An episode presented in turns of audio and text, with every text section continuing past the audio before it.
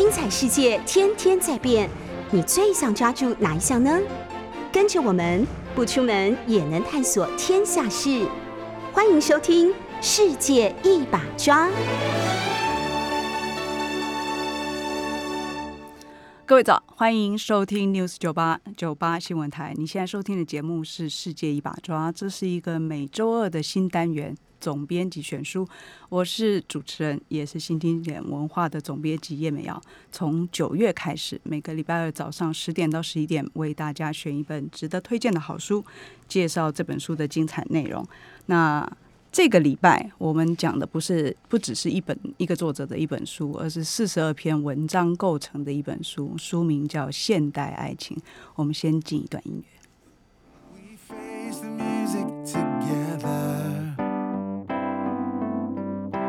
throw out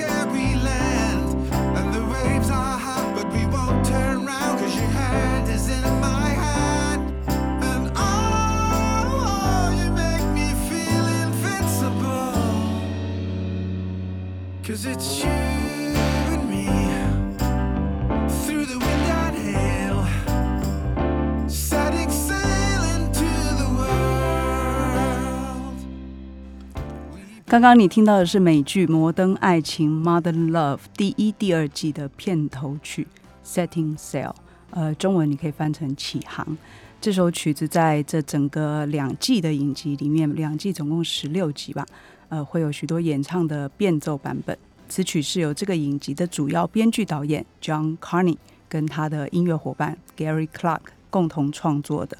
John Carney，你听了如果很熟悉的话，不知道有没有人看过《曼哈顿练习曲》？还有这个之前他曾经两千零七年吧，John Carney 有过一部非常这个小成本制作，这位爱尔兰导演自己就是音乐家，搞了一个呃两个音乐喜欢音乐的人的爱情故事，叫《Once》，好像翻成这个爱情是唯一。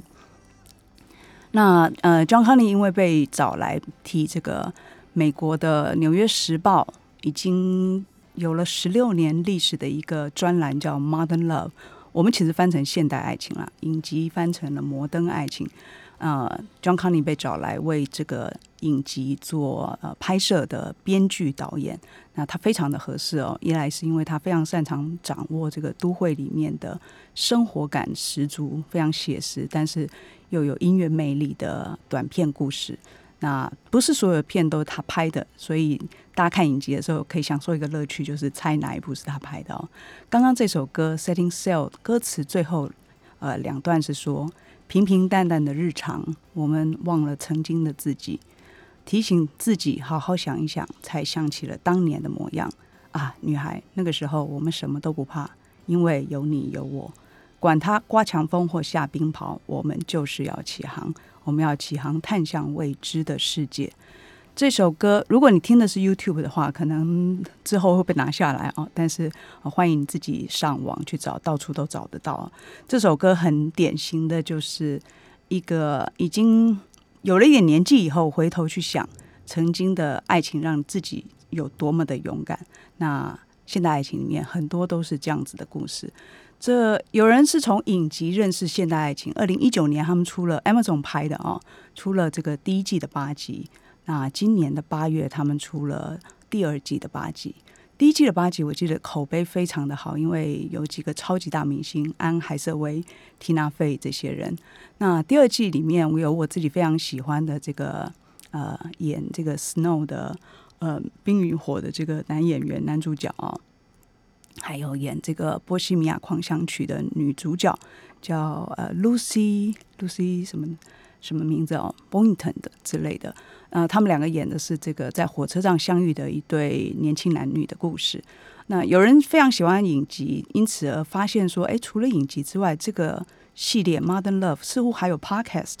Podcast 其实比影集还要早，二零一五年到现在，他们已经录了超过两百六十集，是由《纽约时报》跟这个呃波士顿吧广播呃国家广播公司一起合作的。那这里面的所谓的这个 podcast，其实是把呃专栏里面的故事找专业的，有时候是舞台剧演员把它朗读出来。更精彩的是，每一个朗读的后面有这个 Modern Love 这个专栏的主编，他会现身说法，讲一讲这个故事怎么来的，因为都是一些真实的故事，甚至会把原来的作者找回来，谈谈他当年的故事，后来发生了什么事情啊？呃，如果你是会看《纽约时报》的人，也许你住在美国，也许你是当年在美国念书，后来有这个习惯，不管你是看网络版或者看纸本版，那很可能你在两千零四年到现在已经看过不少次周日版《纽约时报》的《Modern Love》这个专栏。呃，所以我想，我们介绍的是书，因为后来在呃去年我们就出版了这本书的中文版啊。那书之外，其实他之前有专栏也好，有 podcast 也好，后来有影集也好，但所有的源头要回到两千零四年。为什么《纽约时报》会开始做，或者说为什么这个时候才开始做一个关于爱情的专栏？呃，我来先介绍一下这个整个计划的源头，就是 Daniel Jones，这是主编，同时也是我们手上这本书《现代爱情》的，等于是编辑者啊。他的角色呢，其实是，也就是说，邀稿非常简单，就是要各个地方写跟这个现代爱情有关的这个题材，但是不是这么简单啊？我首先我们先讲为什么他要开始这个专栏。Daniel Jones 其实跟他的老婆两个人都是写作的人，然后也都在报社里面担任这个编辑工作，有时候是提供稿件。然后在他们年轻的时候，是大学里面接接近类似学校认识的班队这样子的。呃，一对从艺术文化喜欢开始，然后结结婚结为夫妻啊。一开始他们是搬到纽约去住，然后有了两个小孩，但发现纽约生活大不易哦，因为太贵了，所以他们就搬到郊区。搬到郊区，而且住在一个其实挺不赖的，是一个维多利亚式的房子。夫妻两个人带着两个小小孩，然后写作，然后呃编辑，看起来是听起来挺浪漫的生活。但是所有的夫妻都是会经历从收美。的这个所谓的 lover 的关系来进入到真实生活里面，两个人当然就开始吵架。有时候是因为劳逸不均，有时候是因为太太太累了，因为太太一边工作还带两个小孩。那但是他们没有马上这个就就闹分手哦。这太太很有趣，她做了一件事情，她叫 Kathy Haniel 吧。这个太太做了一件事情，是她邀了，因为她在报社编辑工作，邀了二十六个跟她一样有。职场跟家庭兼顾困难的女性，各自写出他们的经历，有一点互相疗伤，把这些经历汇集成一本书。书的名称叫《The Bitches in the House》，家里的坏女人。没想到这个题材居然大受欢迎，登上《纽约时报》的这个畅销书排行榜。妙的是，丹尼尔·琼斯呢觉得，哎，老婆这一招不错，所以呢，我们做来，我来做一个男性版的。他也邀了二十几个男士，写了他们结婚以后在家里面碰到的各种困难。那呃，现实生活里面都是这样子的，所以这个各自表态、各自表述一个婚姻里面的两种困难。男男生版的好像叫呃客沙发上的混蛋啊，你可以想见那个躺在沙发不做事、一直看电视的这个传统的我们觉得很讨厌的那种家庭主妇哦。那这两个专栏都大受呃，这两本书啦都大受欢迎以后，《纽约时报》就自己想说，那我们就来访问你们两个人好了。于是呢，就找来他们两个。最后呢，甚至于就想说，这样的专栏应该继续下去，因为显然不止帮到你们夫妻两个哦。后来这两个人真的因为这个这个集结成书的内容而大受疗愈哦，夫妻关系的确就改善了。接下来他们就想说，那可不可能让更多的人来分享他们在婚姻里面的状况，让。有同样状况的人，或者是没有这个状况，可是也会想要了解这样故事的人呢？呃，有一个可以阅读的地方，所以他们就开始了《纽约时报》的，其实是一个时尚版哦。但是每个礼拜邀一篇，我记得应该是英文版的话是一千五百字，其实字数不多，翻译起来呃中文版会到两三千字。那每个礼拜登一篇，从二零零四年开始到现在，已经超过十六年。呃，丹尼尔琼斯说，他一年大概要读八千篇，八千多篇啊。呃，表示十六年他可能已经读了这个十二万多篇的人生故事。我们帮丹尼尔算一算，那真的是你可以说他他几乎是爱情专家啊。这个专栏也变成了老牌专栏，正因为这个专栏非常受欢迎，里面曾经有那种，比方说教你三十六招就让对方爱上你，也有非常这个动人的，比方说呃太太知道自己有卵巢癌，觉得要走了，但是她觉得很替自己留下来的先生不舍，所以替他到交友网站上面去写。啊，跟大家介绍他先生有多好这样的信，那也有，比方说领养了孩子，发现孩子抱到手上以后，发现身上可能有残疾，领养的这个机构跟他说，你可以换小孩，但这位女士觉得，我如果把这样的小孩丢在这里了，那么将来我就会一直想，我把我一个孩子丢在了，那是他是去中国，所以最后他把这个孩孩子留下来照顾他，最后没有事，那。这样子各种各样的故事扩展了 love 的定义。其实 modern love 这个名称，这个专栏名称是来自 David Bowie 一个呃音乐人，他曾经唱过的一首歌。那用这个名称，其实概念上就是要让现当代发生在现当代的爱情故事，不只是男女的，不只是浪漫的，也有一些是不会有鲜花，不会有接吻，充满了生活琐事。但是对现代的人的关系启发更有帮助的故事，那这十六年来就是累积了这这些各式各样的故事哦。那其中有一个，我想就用一个故事来这个让丹尼尔琼斯，呃，因为对他来说印象深刻，因为他们后来要改编成影集的时候，他要求你们选哪一个都没有关系，但有一个故事我特别希望选进去。这个故事是一对夫妻濒临呃婚姻破裂。去这个呃婚姻咨询的时候讲出来的故事哦，他们两个人其实平常是会一起打网球的人，但丈夫是一个永远不按规矩来，因为他觉得不需要按照那些呃繁繁文缛节嘛哈，他连发球都不好好发的。那太太呢是认真的去学网球，甚至于带着女儿一起，但先生全家人一起打球的时候就一定要听先生的。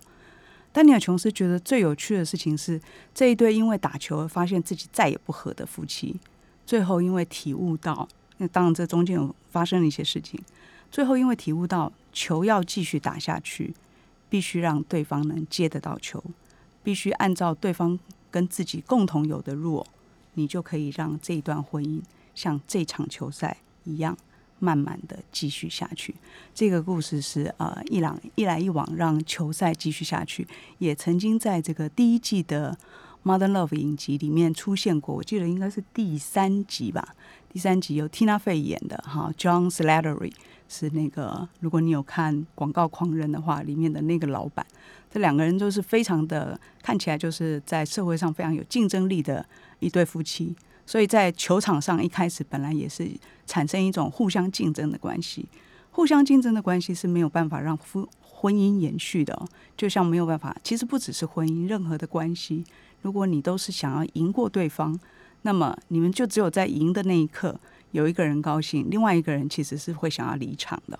呃，婚姻关系就是这么一回事。我们在这个《Modern Love》里面看到有这么典型，而且让这个 Daniel Jones 感到充满启发的故事，也有让我们在思考说，为什么这个一段婚姻会触礁，这里面的种种问题在哪里？透过这个 Mother Love 这个广阔的题目呢，丹尼尔琼斯收到非常多的投稿啊，有刚刚像这样子让他自己都深受启发的故事，也有一些是对他来讲是很新时代的故事哦。比方说盯着手机啊，这个我们可能就很熟悉了，这是现当代的爱情故事哦。盯着手机看已读不回的讯息，那猜测对方到底是什么心意。当然，我们也听过用这个简讯分手的，或者是在这个时代，我们发现。没有手机，好像就没有办法谈恋爱。一坐下来，两个约会的人其实是看着自己的手机。这样子的时代，呃，这样的时代，在这个爱情会变成什么样子？在这个专栏里面也有非常的多。看过超过十二万篇这个人们的真实故事以后，Daniel Jones 经常被问一个问题：哎，你读了这些故事里面，发现到底人们最关心在关系里面是什么？Daniel Jones 说。其实是大家都不想受伤，所以《Mother Love》里面你会看到很多人其实是在自己脆弱的时候，怎么样感觉想要逃离那个现场，不想面对那个自己脆弱的关系。嗯，我们如果说从小呃，很多人会讲说自己的那个爱情观被王子公主给骗了，那么这本书应该是非常合适让你解读哦。你会读到所有的东西都不是王子跟公主从此幸福的在一起，你会读到真正的人生里面关系是如何的困难，想要让自己这个得到一份真正的关系是如何需要勇气，因为会你会暴露出自己脆弱的一面。当你不想受伤，关系就无法建立。所以在《Modern Love》里面，我们看到的是真实的、现代的，呃，让我们共有同感的所谓啊生活、爱情的故事。在这个两八千多篇每年的投稿里面，丹尼尔·琼斯曾经被问另外一个问题，就是说：“哎，好像很难哦，你八千多篇，你一年才选出五十二篇，那你的选择标准是什么？”呃，琼斯的答案是。我需要一个能够真正探入自己内心问题的，也就是说，当你发现一个关系触礁，或者你发发现一个呃你所经历的事情，你要怎么进入那个细节，进入那个深度，然后最后你要能够有一点智慧，从这样子深度挖掘里面找到答案是什么，找到一点启发，找到对自己得到的顿悟，分享给别人。这样的故事，在这个四十二篇的啊当代呃现代爱情里面，到处都是哦。这是为什么？这个每一篇你都会读完以后，不会赶快想要进行下一篇，因为每一篇你都会停在那里，感觉充满了启示。什么样的故事能称为爱情故事？我们前面讲了，我想再再补充一个这个呃。Modern Love 的这个 Daniel Jones 编辑在自己整本书的一开场就写了一个序，他就提到说，他跟太太两个人 Kathy Haniel 决定要把爱情定义的广泛，不想要让收在专栏里的文章限定在浪漫的爱情故事。呃，我其实，在读到这个的时候，其实是在想说，因为你爱不能由一个人写完的话，要让很多人来写的话，他就会有很多的面向，所以呢，就符合了。这些故事能够探带你探索不同的面相哦。呃，丹尼尔琼斯自己强调说，里面故事力道最强劲的都会伴伴随着重大的事件，比方说中年的婚姻、亲子的压力、失去了你的挚爱，这些故事呢，通常会让你觉得这跟爱情有关系吗？这不就是一些生活里面悲伤的故事吗？不，呃，这些故事里面都。证明我们自己内在渴求爱，以及到底爱怎么样抚慰我们的能力。呃，我想在这个呃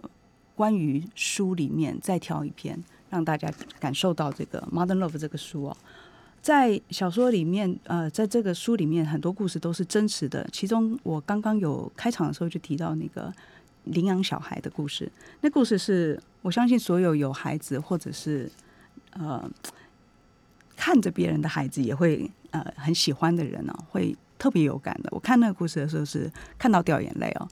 那个故事是呃当母亲的第一课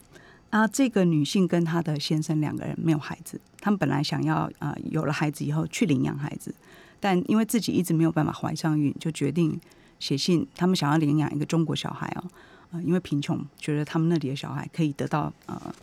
他们可以找到他们想要的，所以他们找到了以后在。江呃西安吧，对方还把小孩的照片寄来给他们，他们就把那个婴儿的照片贴在自己家的冰箱上。终于等到要去接小孩的那一天，他们两个坐坐飞机绕过了半个地球，到了那个呃江西这个地方去。去了以后呢，接到孩子抱回家，第一件事情是帮他换尿布嘛。那个小孩差不多一岁左右，一换尿布发现非常多的尿布疹，那当然就帮他弄干净。但接下来发生一件非常不妙的事情，他发现这个孩子的这个脊椎上面有一道开过刀的伤疤，长达两两寸。那这道伤疤呢，显然呃表示这个孩子可能动过大手术，所以呢，他们就回头去问，呃，这个能不能让医生检查？医生一检查，大事不妙，这孩子不但动过刀，而且可能动刀的时候还伤到了他的脊椎。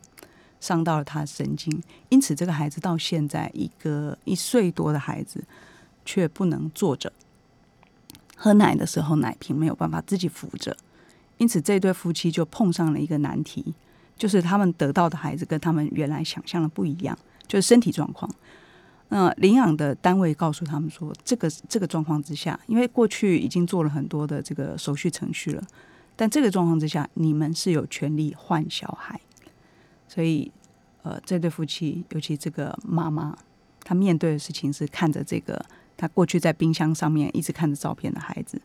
他已经帮他取了名字叫娜塔莉，他已经感觉这是自己的孩子了，家里也已经布置好要准备接接纳他，带他回家。在这一刻，当呃医生告诉他，或寄养家庭告诉他说：“你可以换，因为他身上有大问题，你要把他放下来吗？”在这一刻，他跟自己说：“不，我不要别的小孩。”他他这是一个很难的问题哦，因为你可能要想象的是，你未来要承担他所有的问题，医疗费的问题，照顾他长大的问题。但如果你把他抛掉了，只是换了另外一个小孩，这样是对的吗？那在那一刻，他决定。带着他的娜塔莉回到美国，回到他住的地方圣地亚哥。他愿意把他带回家的原因，真正的原因是他觉得这是他的孩子。如果把他留在那里，即使他面好像他没有任何问题了，那些问题都不在他身上了，但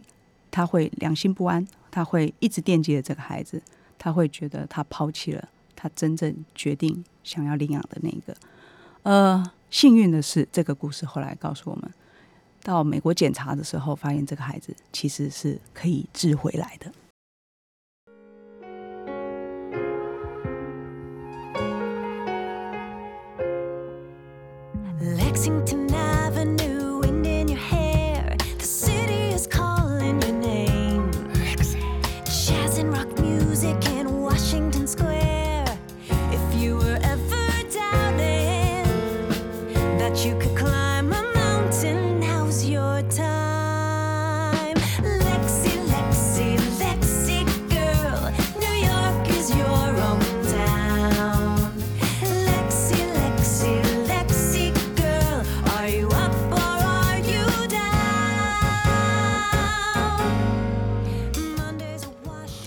欢迎回到 News 九八九八新闻台。你现在收听的是《世界一把抓》这个单元，是总编辑选书。今天介绍的书是《现代爱情 Modern Love》。上一段我们讲到了这个其中一个四十二个故事里面的其中一个故事，是当母亲的第一课，是一个呃圣地亚哥的美国人，他收养了一个中国小孩。本来觉得啊碰到了大麻烦，但是当下他的决定是。这就是我的孩子，他把孩子带回家了。幸运的是，孩子后来在美国接受了各种的治疗以后，顺利的长大。现在好像是三岁了吧？据说是会在厨房里面对着他们家宠物唱歌了。呃，是一个 happy ending 哦。但是你在看的那个过程之中，我掉下眼泪来的时候，就是他如何挣扎，决定他还是要带走这个孩子。那你我你还没看到后面的 happy ending 的时候，你其实觉得哇，这真的是一个，这是多么艰难的决定。刚刚你听到的这一段音乐是安海瑟薇唱的《Lexing Girl》，在呃现代爱情的第一季美剧里面，它叫《摩登爱情》了哈。呃，大家最印象深刻的很可能就是这一集。也许你喜欢的是别集，可是他的演出也好，或者是在这个整个影集当年二零一九年的宣传上面也好，你的确是会对这个这一集的内容印象深刻。我们稍微来讲一下这个故事，叫做《接受我，接受每一个我》。那这歌词里面，刚刚他唱的这个《Lexing Girl》里面也有唱到，就是每一天会不一样，然后有时候会非常的低低低谷。那这个所谓的有躁郁症的人，那所谓有躁郁症的人，其实当然他也是一种你可以跟他和平相处的，就是你躁的时候，让自己尽量不要呃这个。跑出来吓到人，然后你心情不好的时候，就找到一个方式能够度过。但的确，在这个故事里面，我们发现说，他安安海瑟薇演的这个接受我、接受每一个我的这个故事里面，有一个很重点的事情出现了，就是你可以在职场上面啊生病的时候请假，好的时候再去。但你在一段关系里面要怎么处理你会突然之间完全没有办法走出大门呢？你的这一面要如何让对方看到而能够接受你呢？这个从读那个短片的时候，我就觉得哦，这篇非常非常厉害哦，就是你真的看到他呃光彩闪耀的在这个一个超级市场里面。啊，靠着挑桃子就可以跟另外一个男人搭讪成功，对方就立刻想要跟他约吃饭。两个人真的约了会以后，到这个男人要出现在他们家的门口约他带他出去的前一刻，他就突然开始再也走不出家门了。所谓的整个情绪荡到了谷底，呃，妆也没办法化，所以穿着一身的黑，然后一身一一脸的惨白，然后就走出去了，像个游魂一样陪着这个他明明觉得他明艳动人。可是这一刻不知道怎么面对他的这个男士哦，两个人吃饭吃到一半的时候，男生当然一路的负责讲笑话、这个聊天，提供各种可以谈话的材料。突然，这个男的问他说：“啊，你是不是有双胞胎妹妹？就是 你是是我遇遇见的是不是另外一个人？这样完全不同的另外一个人哦。”OK，那他也游魂一样的结束了今天的约会，回去了。后来等到他恢复正常的时候，他突然看到这个男的留了一个电话给他，说：“如果你愿意的话，你可以再打电话给我。”所以他决定再给自己一次机会，再打一次电话给他。没想到这个这一次更严重哦，这一次他是连出门都出不了门，他连电话都不要接起来。那后来这段感情就无疾而终。但故事不会停在这里，这就是呃现代爱情里面最棒的哦，就是我不是真的要跟你讲一个爱情故事而已，我要讲的是人跟爱人跟一段关系之间的呃到底要怎么办？那最后其实他是慢慢的找到一个跟自己的这个部分相处。这故事大家自己看，在影集里面最妙的是要怎么处理呢？我非常喜欢 John Connie 这个爱尔兰裔的导演哦，他是一个。他其实，在拍完《曼哈顿练习曲》的时候，我印象深刻的是，他很不喜欢齐拉奈特利哦。不，齐拉奈特利其实是一个挺好的演员，但是他说，这个人被镁光灯、记者、大群的拥护的人啊，这个陪伴着，所以呢，他要到现场演一个平凡的女孩，追求音乐梦想的女孩，他觉得根本不像。这个是他觉得没有办法的事情，但他在安海瑟薇的这个角色呢，他找到了一个平衡点。他总是把音乐跟这个啊他的影集电影拍的非常的融合。他让安海瑟薇在里面唱歌，呃，像拉拉链一样那样唱歌，像呃歌舞片一样那样唱歌。但他不是一个真正的歌舞片的概念，他是让他唱歌这件事情用来表达他的情绪非常的亢奋，他处于一个。不用不不理别人的状况，他活在自己的一个世界里，然后高高度的亢奋啊，所以这个用一段歌舞来表达他的躁的症状，我觉得非常的棒。就是这个你在小说里面、你在书里面看不到，但是你在影集里面会觉得那段闪闪动人，所以各有一种这个魅力。用这个故事特别其实是要从这一段来讲说，影集跟这个呃《Modern Love》这个专栏集结的这本书。之间的距离，呃，《Modern Love》这本书里面其实有四十二篇故事，其中有九篇都改编成了影集。其实也就是说，第一季的八集在书里面都有，那第二季的八集里面只有一个故事。但是另外一个呃特点是说，它的改编不完全是，他既要保留这个，因为他们都来自于真实的人的故事嘛，一定得到了当事者的授权。那你要改编的时候，你并不能把它的核心。概念完全打破，所以你要 follow 那个真实的故事，可是又要让他在影集里面有魅力，甚至于让明星来演这件事情。我觉得 John Conney 掌握的那个分寸非常的好，就是推荐大家去看。你可能要加入 Amazon 才能看得到啦。嗯，但是好像会员有免费试用三十天，所以各位可以去试试看哈。那这个。安海瑟薇演的这个接受我接受每一个我是我自己觉得这个从故事到改编非常典型的一个成功的案例。那呃，接下来我想说还有另外一个第二集的故事，也是 John Conney 导的，我自己非常的喜欢。John Carney 导的这个故事叫《火车上的陌生人》，印象中应该也是第三集吧。这个火车上的陌生人讲的是呃两个一男一女。他女生是在大学念中世纪的历史，男生应该是一个我忘了他是干嘛的，可能是一个高科技的。两个人刚好从这个爱尔兰的高威这个地方去都柏林的啊路上，这个路程其实相当长哦。但原来的故事其实是更远的哦，是从巴黎去到西班牙。我们先讲影集里面的，影集里面是从爱尔兰的高威到了都柏林，这一路上因为有点长，所以这对男女就开始攀谈起来，聊着聊着发现哎很聊得来。很聊得来，路程又长，所以就等于多了一个有趣的陪伴。呃，但是到了该下车的时候，两个人突然就想说：“那我们要怎么联络呢？之后我们要怎么保持联系？”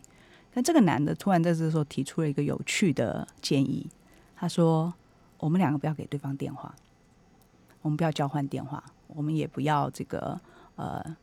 嗯立刻什么上网啊，搜寻对方的什么社群媒体的。”脸啊这一类的，所以我们也不要告诉对方名字。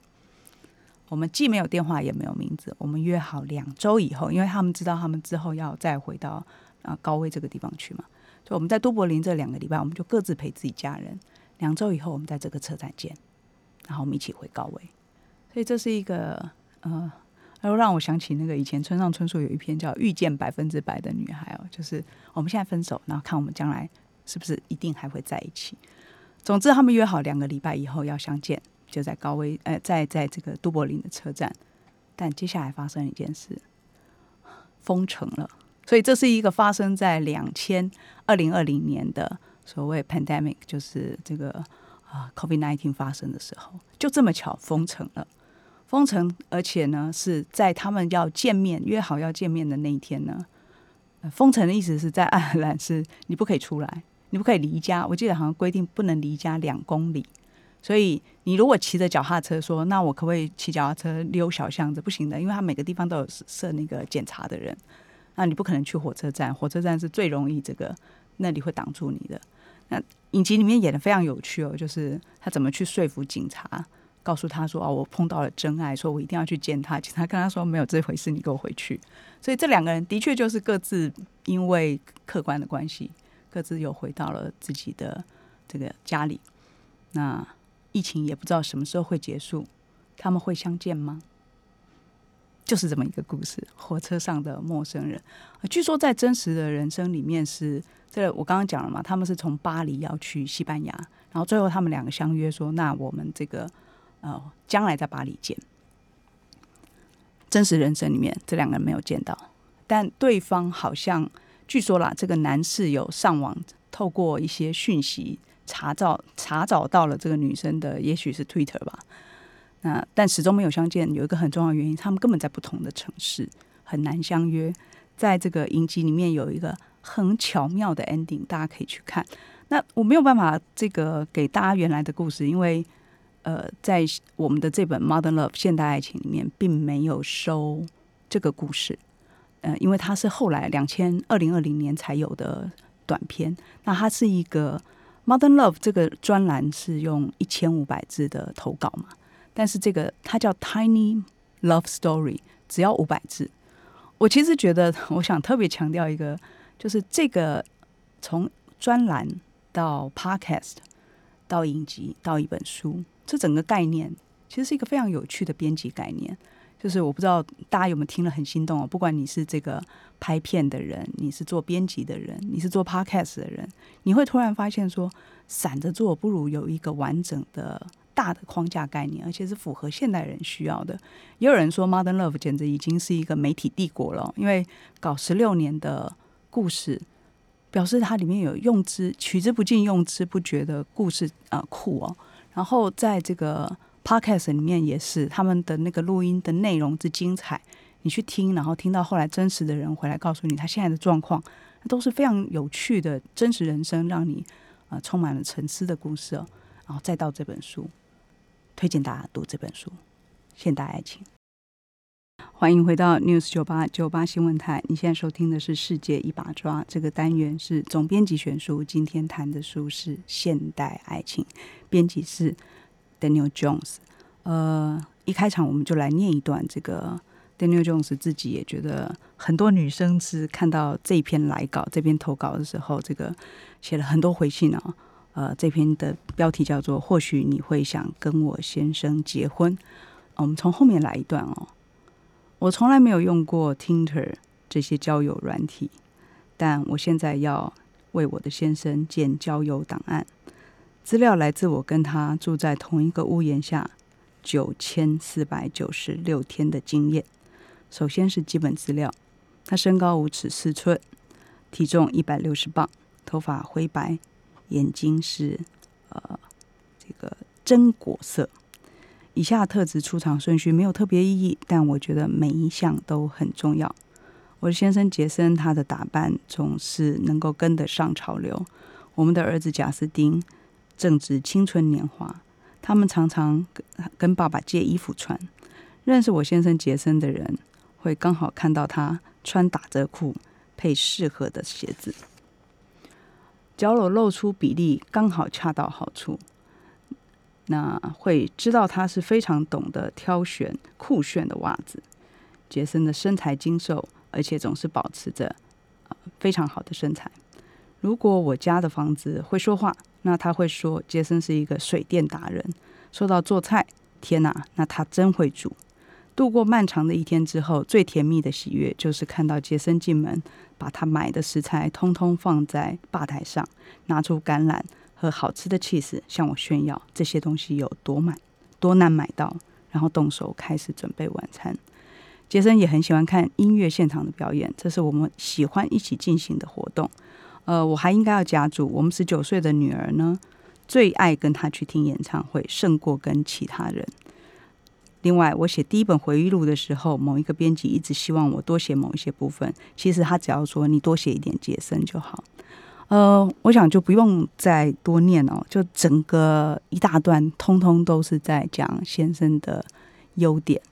最后，他其实就是告诉大家说，大家说现在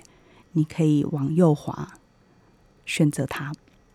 他是在这个交友网上填资料，然后有一点苦口婆心，或者是有一点充满炫耀的，让别人知道说这个人真的很棒。那他非常担心的是，因为他得卵巢癌以后。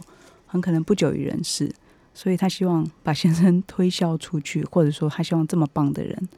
能够有人接下来跟他在一起。他希望他们的爱不要使得他先生将来孤单，他希望他先生将来也能得到一个爱他的人，照顾他的人。写完这篇文章，投完稿，稿子登出来之后十天，作者就过世了。那这是一个真实的故事。那很多人在看到这个故事的时候，才会想到说。原来爱也有这样子的形式，你希望对方继续得到，不要孤单。你希望你走了之后，有人能够好好的照顾他。呃，第三段我想就是主要要来谈《Modern Love》里面现代爱情这个书里面有很多谈到老后。这整本书四十二篇，其实分了四个大的啊 section。第一段当然很容易想象，就是我们刚刚开始要谈恋爱的种种这个。胆怯、不确定、没有自信，到了第二段的时候，可能就开始进入一个有一点甜蜜的时光，但是也会有各种的麻烦。到第三段的时候，会出现，哎，你真的在一起了，你就会碰到现实里面的种种难题，好像过弯的时候，你会要小心抓牢一样。到了第四个 section，第四部分，呃，很多都是跟这个老后有关，或者是跟，就是不直接是一段。呃，关系而已，他很可能牵涉到的是是孩子，很可能牵涉到的是呃一个人离开，另外一个人怎么办？所以呃，谈谈恋爱跟老是不是有一点这个？大家都会觉得恋恋爱都要这个呃王子公主，或者是至少是年轻人吧，听起来比较有 passion，听起来比较浪漫。但真的是这样子吗？在这个书里面，你读到老年的段落的时候，真的我其实是觉得特别有爱的，反而是在这些地方你会呃感受到很不一样的爱意。所谓黄昏之恋的美，很可能也是这样子的。老年谈恋爱特别不同哦，七老八十的人经历过很多了，他们都已经知道自己是什么样的人，生活里面。生生命里面该哪里妥协啊？该哪里用力？该哪里省力？都已经了解了。甚至于他们还经历过自己所爱的人已经离开了，也知道死亡是什么。甚至于离自己是很靠近的。所以这个时候谈爱，要不就是他对人生还抱有一种热切的啊基底，也就是他还愿意再让自己心动，愿意让自己在处于啊无措，或者是让自己的脆弱被看见，愿意让自己再一次勇敢。比方说，在这个呃书里面有一对男女，他们是因为跑步认识的。那女的会觉得说，我已经没有以前漂亮了，我也这个不是以前那样神经兮兮的谈恋爱的人了。那么，这个这个男主角叫山姆哦，他他真的是我适合的人吗？因为他很他很棒，他跟人都不怕亲密往来，他很成熟，他愿意开放的探索。最后他们决定在一起。那其实两个等于是老先生老太太了，但最后却发生这个在一起以后，老先生的眼睛出了问题，没多久他的眼眼睛整个会肿起来。那医疗状况也不是很顺利哦，拖到最后一刻做组织切片的时候，医生跟他说：“你其实是癌症末期啊，过不了这一关。”那接下来你就会看到老太太跟这个老先生，其实他们在一起没有多久，但是他在医院里面怎么照顾他？那他看到山姆非常优雅，他怎么样这个不让别人觉得麻烦？那这个女女主角呢？这个老太太就想说，我要怎么减低她的痛苦呢？她做的方式是，她跑去星巴克储值一堆钱，然后呢，不断的送饮料给医院里面的护理师，让他们一起来照顾这个老先生。他自己呢，老太太自己就每天带一碗这个山姆喜欢的西瓜球探病，但是有一天，这个连西瓜球最喜欢的山姆都吃不下了，几个小时之后他就过世了。只有很短的几年，其实也没有真正的我们说的爱情里面想象中 “love” 这这个字眼里面的 passion。那但是他们两个人都觉得，尤其是这个老太太说，她觉得我很开心。打从心底知道自己活得快乐，能够获得人能够获得最珍贵的礼物，莫过于真爱。而有我有过，我争取过，我得到了。这个故事是一个叫 Eve Pell，他其实也是个作家哦。这个文章登在非常非常早期的这个两千二零一三年嘛《Modern Love》的专栏里面，也改编在那个影集《摩登爱情》里面。我记得好像是第八个故事吧。嗯，看这些故事的时候，你真的会有一种，呃，现代爱情里面的种种哦，其实都在跟我们讲说，爱到底是什么？爱是是是浪漫的初期，是这个决定在一起以后，这个要努力面对所有问题的中期。到了碰上问题以后，怎么思考下一步啊？到老这样子的几个阶段啊，从头回来讲的是丹尼尔琼斯在。因为他看那么多的文章，始终有媒体，因为他后来就变成这个影集的共同制作人，他甚至于也嘎了几脚哈。那老是会碰到媒体，就会问他说：“What is love？到底爱是什么？”有时候他会一下给不出任何答案。有一天他是这么说的：“他说，嗯，我没有办法那么短的时间给你定义，但我相信爱就是实际的例子。这个书里面或者这个专栏里面。” Podcast 里面、影集里面，都是一个一个真实人生给你的实际例子。这些例子让我们知道，爱，嗯，比起字典上面写的更多种，爱比我们自己人生、自己个人经历到的还要多远。因为你看了这些故事，你对爱的体会就会完全的不同。我想，这是这本书或者是这个专栏留下来最大的意义。到现在，这个专栏还在继续。我其实自己心里也想说，也许有一天有机会，台湾也能够让我们自己有自己的 modern love 爱的故事。这是我想今天跟大家特别介绍的这本书。最后一段呢，我想我们来听一下一首音乐，歌名叫做《Days Aren't Long Enough》，是一个我觉得听起来你会充满。充满爱的一首歌。